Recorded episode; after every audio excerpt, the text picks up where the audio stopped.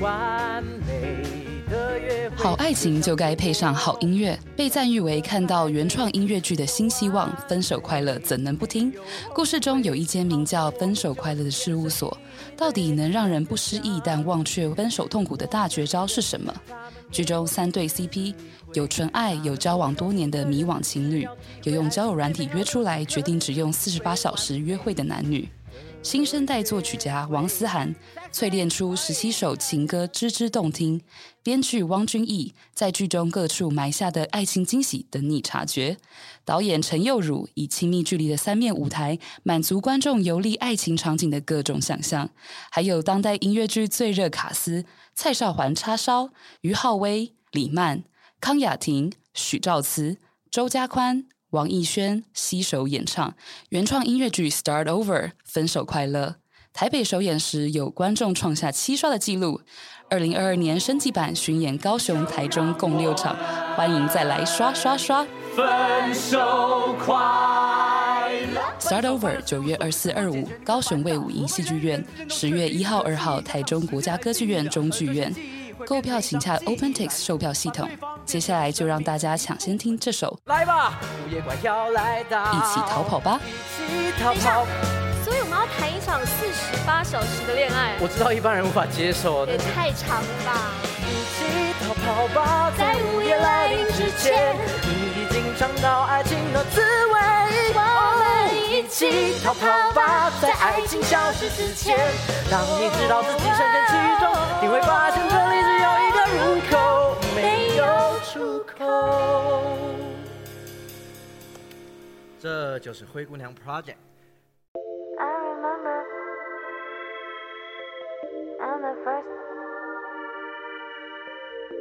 我自己想到的事情是，我在大概二十几岁的时候，跟我朋友去看一个电影首映会。然后我在这个首映会上，其实我连那部电影是什么我都不记得了。但是这个朋友呢，他的姐姐大他很多，姐姐的先生又比姐姐大很多，姐姐的先生又带了姐姐来，所以是真的大我们非常多的，大概大我十岁那个时候。但是你知道吗？他的状态超级好，所以我就很好奇他是单身还是是妈妈还是什么？就最后研究出来，他就是四十岁，不想结婚，也没有固定男朋友，但她会一直保持自己的约会状态，也一直把自己的身材或是面容或是心情保持的很愉悦的一个大姐。就当年我她三十九岁，我叫她大姐，但我现在自己都超过三十九了。我就心中有一个念头，就是说，好像也没有一定是结婚才是幸福，你自己能够在单身的岁月抓住你的幸福才是幸福。但这跟我后来成长当中在寻找爱情的那个心理还是有点矛盾的。我后来回溯想啊，我有可能是因为我是单亲家庭长大的小孩，就我很希望用一个完整的结婚、婚姻、美满的生活来。平衡掉我小时候的缺憾，嗯，所以我觉得真的深挖，我不是渴望爱情，哎，我是渴望一个终身伴侣。然后会不会在这个过程中，妹妹的婚姻看似圆满，就是我们大家对于这一个婚姻、一个家庭的期待是这么的美好，投射在妹妹身上，她也找你走了几年，这个也会间接的影响到你对于这些的想法吗？她很幸福，对我而言是一个责任的解脱。因为我从小虽然只大他两岁，但是因为我是姐姐的关系，所以我一直觉得说家里没有妈妈，我就要姐带母职，所以我都一直心里觉得我要照顾他的这个压力，其实是一直存在的。但直到他找到妹夫之后，我就觉得哦，这是妹夫的要照顾的人了，对，所以我 反而是 release 的。然后，所以他的幸福不会让我投射说哦，我也想要结婚，而是他有一个人照顾了，我觉得哦，好轻松。那那时候我自己是单身，他是结婚状态的时候，我们这样的关系长达十年哦，嗯，而且其中有几年我们三个是住在一起的。然后非常好笑的事情是我跟妹夫会一直故意跟妹妹争宠，然后。妹夫就说：“哼，于佩伦的身份证上面有写我的名字。”那我说：“哼，于佩伦的姓氏跟我一样的，就是我们没事就开这种玩笑。”那妹妹也觉得很棒，被姐姐爱又被老公爱，我们三个关系就是非常好的。所以他们结婚的那一天，是我们三个一起哭的，感动到不行，这样。嗯哼。但是我自己就是因为看着他是幸福的，我自己就一直迟迟找不到那个结婚对象，就跟这个。剧中王安琪一样，其实内心是很焦虑的，因为你会觉得这是一个没有终点的一个赛跑。如果我内心是这么渴望有一个美满的婚姻跟家庭，然后来弥补我小时候的缺憾，那我这个赛道到底多长？所以其实心里是非常非常慌的。嗯，但是我也同时发现一件事情，就是你知道大龄女子啊，非常有社会贡献。怎么说？她大龄又单身嘛，所以。家里有什么状况需要谁去 backup 帮忙哪一家的人干嘛的时候，谁最有时间？就是我们，就是你，就是我们。然后公司临时说哦，要派人去出差干嘛的？那如果同一个 team 人大家都是结婚的，谁去最好？一定也是我们。嗯其实我觉得这件事情我也很感冒，跟我自己本身无关，而是有听到，包含疫情也是啊。你知道有一些公司哦，我知道的，就是他原本是 OK，全部都是在家里工作，就后来发现，哎，办公室不能没有人，所以他优先叫来办公室的人就是单身的人。他就说，呃，因为其他人家里可能有老有小，我是听我朋友转述，然后我就觉得。怎么样，单身就应该要变成高风险的这个被传染的、被牺牲的人吗？你会觉得这个有点像单身歧视之类的，有一点。哦，对，你讲了一个很好的词。对，我确实理解，有时候是这样。单身，yes，有些时候我们会感受到社会的单身歧视。比如说过年的时候，一定会被一直问，一直问。没关系，你就一直说 哦，我有在约会，嗯，我还没有找到合适的对象。就是每年的官方回答都是一样的。我就突然有一年就说我要结婚了。他们就哦，因为你是闪婚嘛，连去年过年都没有听说你有男朋友，怎么今年就说要结婚了？那就这样啊，啊因为我的日子我在过啊，所以我就用我可以的方法回应你们，但是我会自己用我的自己的速度跟方法找到我的幸福。嗯，这是真的很劲爆的一件事情。我那时候是跟先生认识三个月，然后我们就去买这个订婚戒指，而且那时候我说我不是一个喜欢钻戒的人，可能跟这里一定要。再次讲，哎、欸，我上次在那个你那集节目好像有说，对不对？不记得。那个酷姨呢，他 cue 我去拍他的婚礼影片，然后我就说，哦，时间可以什么什么的，然后内容是什么？他说，哦，是我的婚礼，超级就是我发你工作的时候，你以为是一个商业合作的节目，可能又是你朋友啊，哦、或是谁、啊、？OK，没想到那个地方。但你知道这个闪婚啊，他就是。既甜蜜浪漫又充满风险，我相信。我也很好奇的想要问说，你是怎么样判断这个男朋友就是适合你走入婚姻的人？因为就随着年龄越来越长嘛，那其实我们长越大，思想啊，然后还有自己的生活习惯啊，就越来越清楚，然后越来越有自己的原则。包含我现在也是一样，就越来越认识自己哦，喜欢什么，不喜欢什么。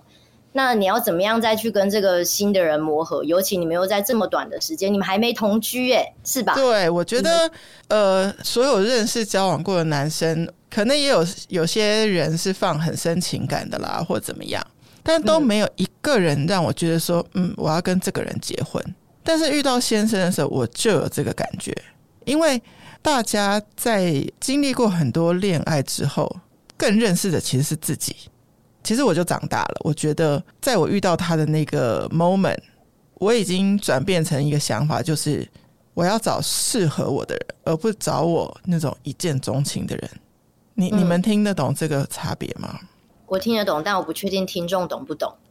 就是有时候吸引我们的人根本并不适合在一起，但是他只是很有魅力。在年轻谈恋爱的时候，就是用这个标准在选男朋友的嘛。我以前真的不理解说，说就是我年轻的时候，当有那种哥哥姐姐跟我说你选男朋友跟选老公是不一样的时候，我就说怎么会，就是一样的啊。可是当我经历很多爱情的挫败，其实我认识老公之前大概也空窗三年，可能有约会，但是真的是没有值得交往的人，我都觉得说啊，我大概可能这一辈子就当大阿姨就好，也不会有一天当人家太太，就是是快要放弃的时候才遇到他。然后遇到他的时候，我就发现啊，原来你看我想要解决小时候那个你那个吗？对的那个匮乏，其实我想要的这个人啊，嗯、他不是多能言善道、多有魅力，是他有一个很平凡生活陪伴的稳定。嗯，你可以稍微分享一下他在哪一些相处的过程，让你有稳定的感觉，或者是有家的感觉，或者是哪一个刹那让你觉得好像可以再跟他走更久？哎，有一件事情应该蛮关键，我不知道他他会不会记得，就是我们其实还没有在一起，只是见面的那一段时间的时候，有一次他已经答应我要见面，假设我们今天晚上八点要见面。中途跟我讲一个东西，我觉得哈，这是要 cancel 我们的约会的意思吗？他就说他九九的店有一个事情需要他去帮忙处理。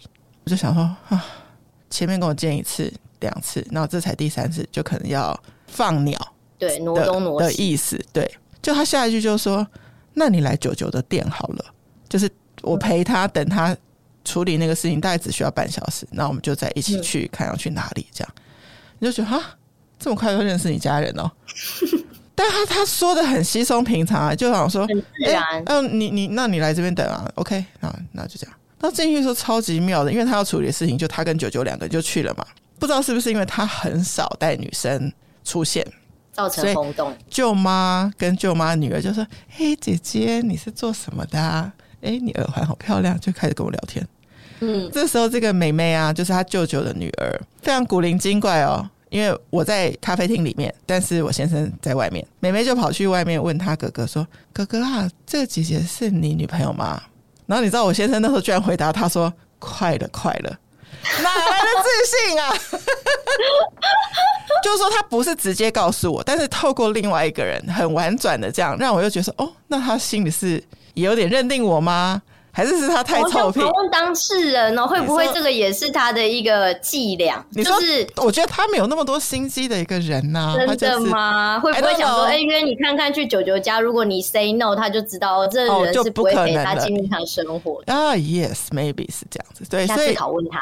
对，那这也很有趣耶。我就发现一件事情，就是说，如果是他说，哎，我家还要干嘛？你来我家，可能又太快。如果是会见到爸妈的，可能又。从才见两三次面，马上见爸妈，就压力很大。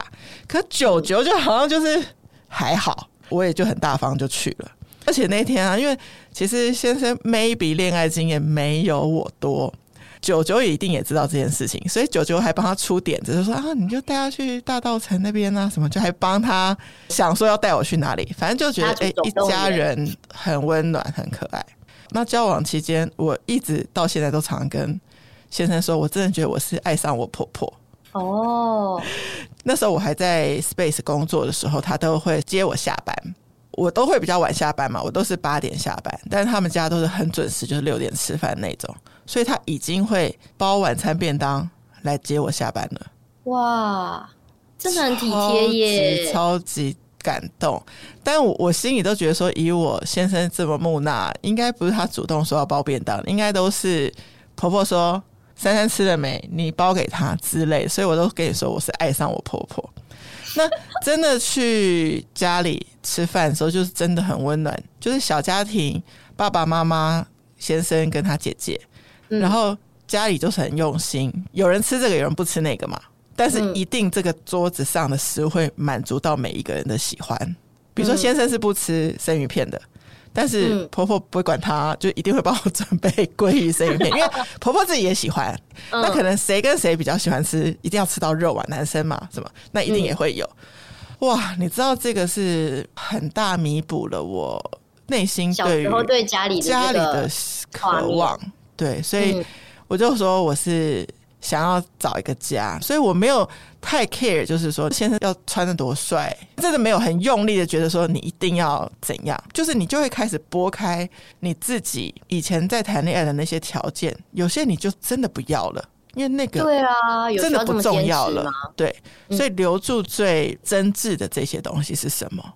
嗯，所以我就觉得在这个成熟的过程当中，也更了解自己了，所以。我的对象也就容易出现了。我们是结婚之后才同居嘛？嗯、结婚之后才同居。OK，这样讲哈，我们其实三个月就订婚，订婚的时候就有偶尔我们会住在一起，所以你说生活的习惯其实是有一点知道的。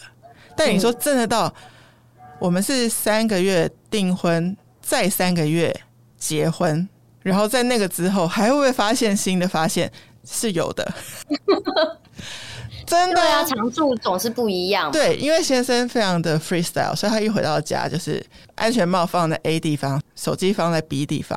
然后明天早上他要出门的时候，他就要再想办法想说：“哎、欸，我放在哪里？再后面把它捡回来。”嗯，其实为这种无聊小事也吵过啊。因为他又要就是要送我出门，就开始找东西，我就觉得会害我迟到，我就说：“那我就要自己坐 Uber 走了，我不等你了之类的。”嗯，但是后来我就会把时间可能弄得充裕一点，就会提早一点提醒说：“哎、欸。”准备要出门喽，让他开始有足够时间找东西。但是我不参与那个找，因为我觉得如果你不想要听我的劝，把所有东西放在同一个地方的话，那你就自己要去想办法把你自己东西负责找到。对，这我们就。是生活的小磨合，有最近期就是比较大的，你到现在还有那个，比如说，你知道女生很重视住的环境很舒适。所以，当你看到一个应该在厨房的东西跑到了客厅，或是应该在阳台的东西跑去房间，你都会觉得很别扭，你就想要把它还原嘛。对，我们有一天就是因为朋友要来，所以把客厅就大致再整理了一下之后，朋友都送走了。然后那个晚上到隔天，我都发现，哎，为什么那个我们家的好神托是放在房间床的旁边？你懂吗？很不舒服，对不对？对的位置，很不对的位置，你就觉得嗯，这这什么逻辑？就觉得很不舒服。这个时候你有几个选择嘛？一个就是跟他说：“哎、欸，你不要这样放，怎样？”然后或者是说，你就默默把它放去一个你觉得 OK 的地方，就看你要怎么处理。我刚开始结婚的时候，很想要设规范。就甚至我说，我们俩既然洗澡跟刷牙这些习惯都不完全一样的话，你用一间厕所，我用一间厕所，就是大家相安无事。嗯，但他不这样认为，他觉得这都是我们家，我们两个厕所都可以用啊，这样子。所以，就你就是要开始有柔软的地方，因为他也会对我有柔软的地方，因为我也会有时候工作太忙，然后就说哦，不知道早餐要吃什么，我就说心虚嘛，就说我工作太忙，我没有时间弄早餐，他也都变成。每天做咖啡、做早餐的值日生，就根本没有值日生，就只有他。就是说他有他很让我的地方，嗯、那所以是不是有些地方我就不要那么针对他？慢慢两个人都找到自己的柔软，其实这些事都不是大事，对吧？对啊。当我们决定这个人是我们的一生伴侣的时候，你是对一个人的人生跟你自己人生做了一个选择。做完这个选择之后，嗯、后面的风风雨雨。那怎么办呢？就是面对解决。所以走进结婚这件事情，就是第一个，你足够的认识自己，找到长长短短要去截长补短的地方。第二个就是你真的太多东西不要抠的太细，就像这些生活的细节，不要针对的太细。大家都有一些有进有退的地方。那第三个呢，就是如果你同时想要做自己，又想要保有这个关系的话。你要有一个很重要的能力，叫做和好的能力。没错，因为我觉得一昧的压抑，就比如说我明明就不同意你，但我一昧的压抑，保持着表象的和平，有一天就会爆炸。对，我们两个一直在避免这件事情。但是和好的能力是什么？比如说你跟你男朋友吵架，你都怎么和好？这个真的是一个好问题耶，因为我觉得我是属于比较霸道的个性，所以都人家来跟你和好就对了。对，但是我就是会。用非常理性的沟通方式让他知道，所以这件事情为什么其实是他要道歉。我跟你讲，男生很不爱道歉的啦。我老公算得出来，道歉的次数真的也没几次。我觉得看人，女生很常常喜欢在当下就说我要讲清楚，我要解决这样，但是男生可能就觉得说我要静一静，所以能不能彼此都有点让步，这个很重要。然后我说的和好的能力啊，其实两个都有，只是我们两个方法不一样。我可能会塞奶或什么的，那他可能就是会做一些行为，让你觉得他其实没有在生气了，也没有不理你了。就是有时候我们吵完架，好各自刷手机，然后我可能那天就在客厅就睡着了之类的。但我隔天早上起床会发现，哎，我的手机、我的 iPad、我的 notebook 全部都回到该充电的位置，那是哪一个小精灵来做的？一八二大精灵，就是他。所以他的跟你复合，他才不会来跟你说：“啊、哦，baby，对不起，我们和好。”他不是他，但他就会做这些事情。嗯，两个人就是这样去慢慢把生活磨合出来的。对不起，我们到今天早上都还在吵架，但我们还是继续有和好的能力。都不是大吵，都是一些事情哦，可能意见不一样，生活小事啊。对啊，意见不一样本来就存在的啊。那这样子，我们回到刚刚今天这一集开场，你就是用了这个你去看舞台剧的心得，对，来分享嘛。那最后这个女主角也有如愿的得到她想要的结果，或是她后来是怎么样？大概一个结局。他这个剧一开始。发展就是以这个王安琪本人的故事为原型，所以他的剧是很符合他自己的这个本人的。他现在本人还是单身，所以这个剧没有走到一个一定的一个结果，但他抛出了非常多大龄女子会面对到的窘境，或是刺激，或是你在很奇怪的关系当中才会探究到的你自己。所以非常多关系里头的事情可以探究。那我们今天就用一集来找一下大龄女子到底要怎么样面对自己。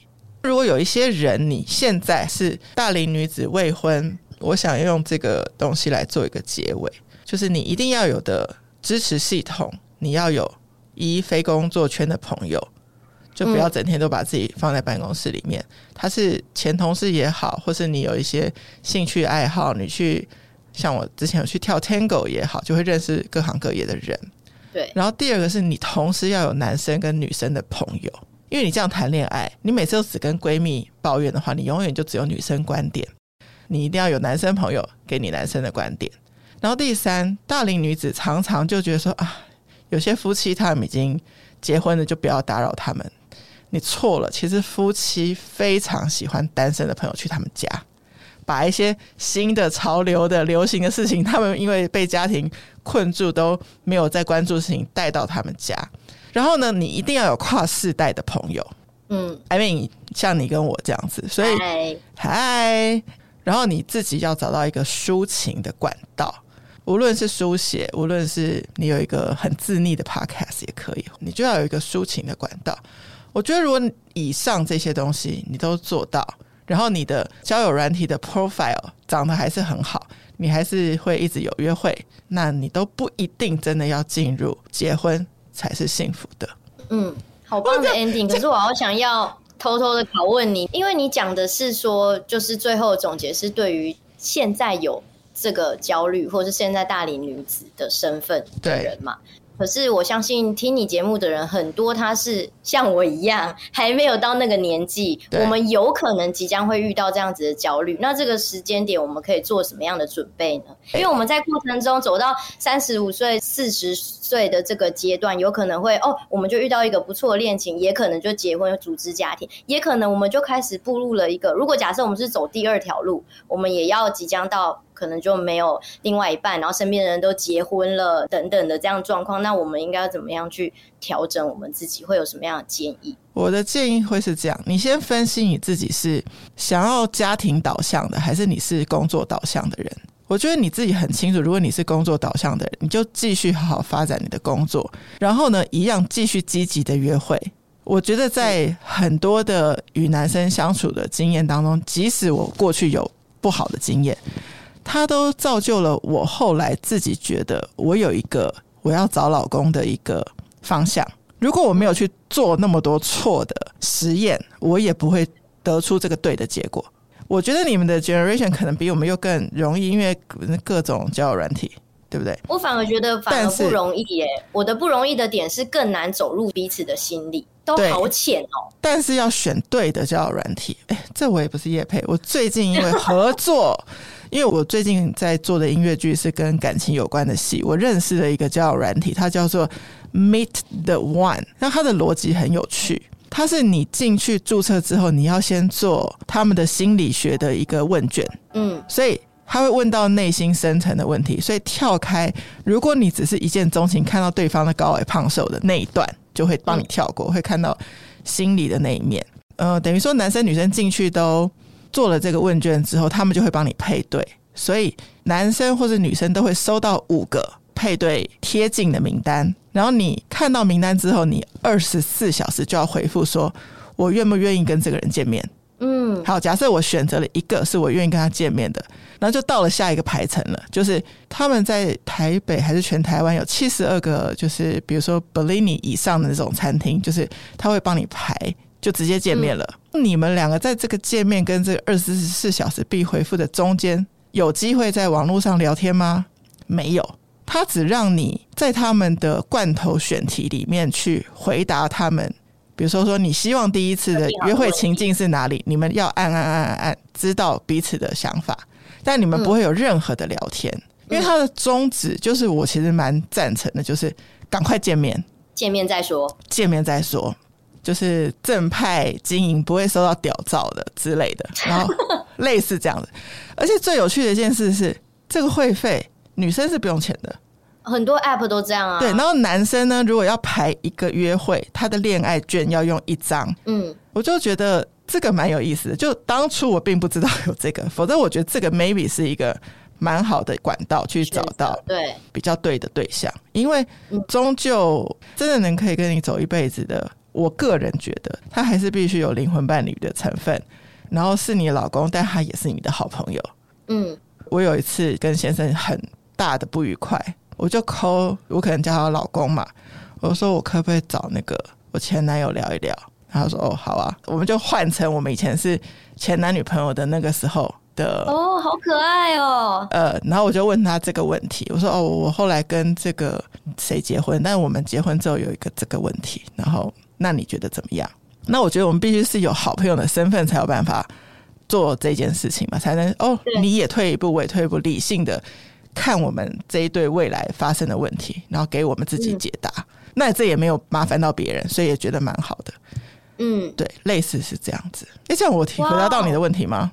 有啊，我觉得这个回答超棒的，而且你还推荐了一个非常好的 app，我也非常认同这个 app 的这个经营理念。对，你后面这总结，我觉得跟我的想法也一样。我其实觉得爱情是人生中的某部分，对，必须是这样子说，因为这就是上天会给我们人生的一个蓝图的设计嘛。对，那那我觉得就是你吃东西要均衡营养才会健康，所以我觉得你在生活活着的时候，你方方面面也要均衡啊。所以就像你说的，好，你设定好目标，你以后是希望有一个幸福美满的家庭，那你要回头审视自己，我现在走的每一步有没有办法再更靠近你想要的那个阶段性的终点。那如果你是觉得哦，工作的抬头或者是高薪这件事情比较吸引我，那你就是朝那个地方去。可是你在过程中不要忘记约会。然后跟做其他事，不是只有约会哦，可能你也不可以放掉跟朋友的交流，因为你老了之后会跟你就是依偎在一起的，可能是某一群朋友。然后你也不要放弃运动，你也不要放弃各个方方面面的属于你生活应该要发展的事情。我觉得你到了某个年纪，任何年纪，你就不会再有什么奇怪的焦虑感发生。这是我的想法，虽然我还没到那个地方去。希望你无论未来是。快快找到结婚对象，或是会经历大龄女子的阶段，你都有像现在一样的活力。因为我也觉得我有保持我大概三十几岁的时候的好奇心跟活力。无论是你是单身，或是无论你面对婚姻，或是无论你面对双宝，你都会是一个给人很好能量的人。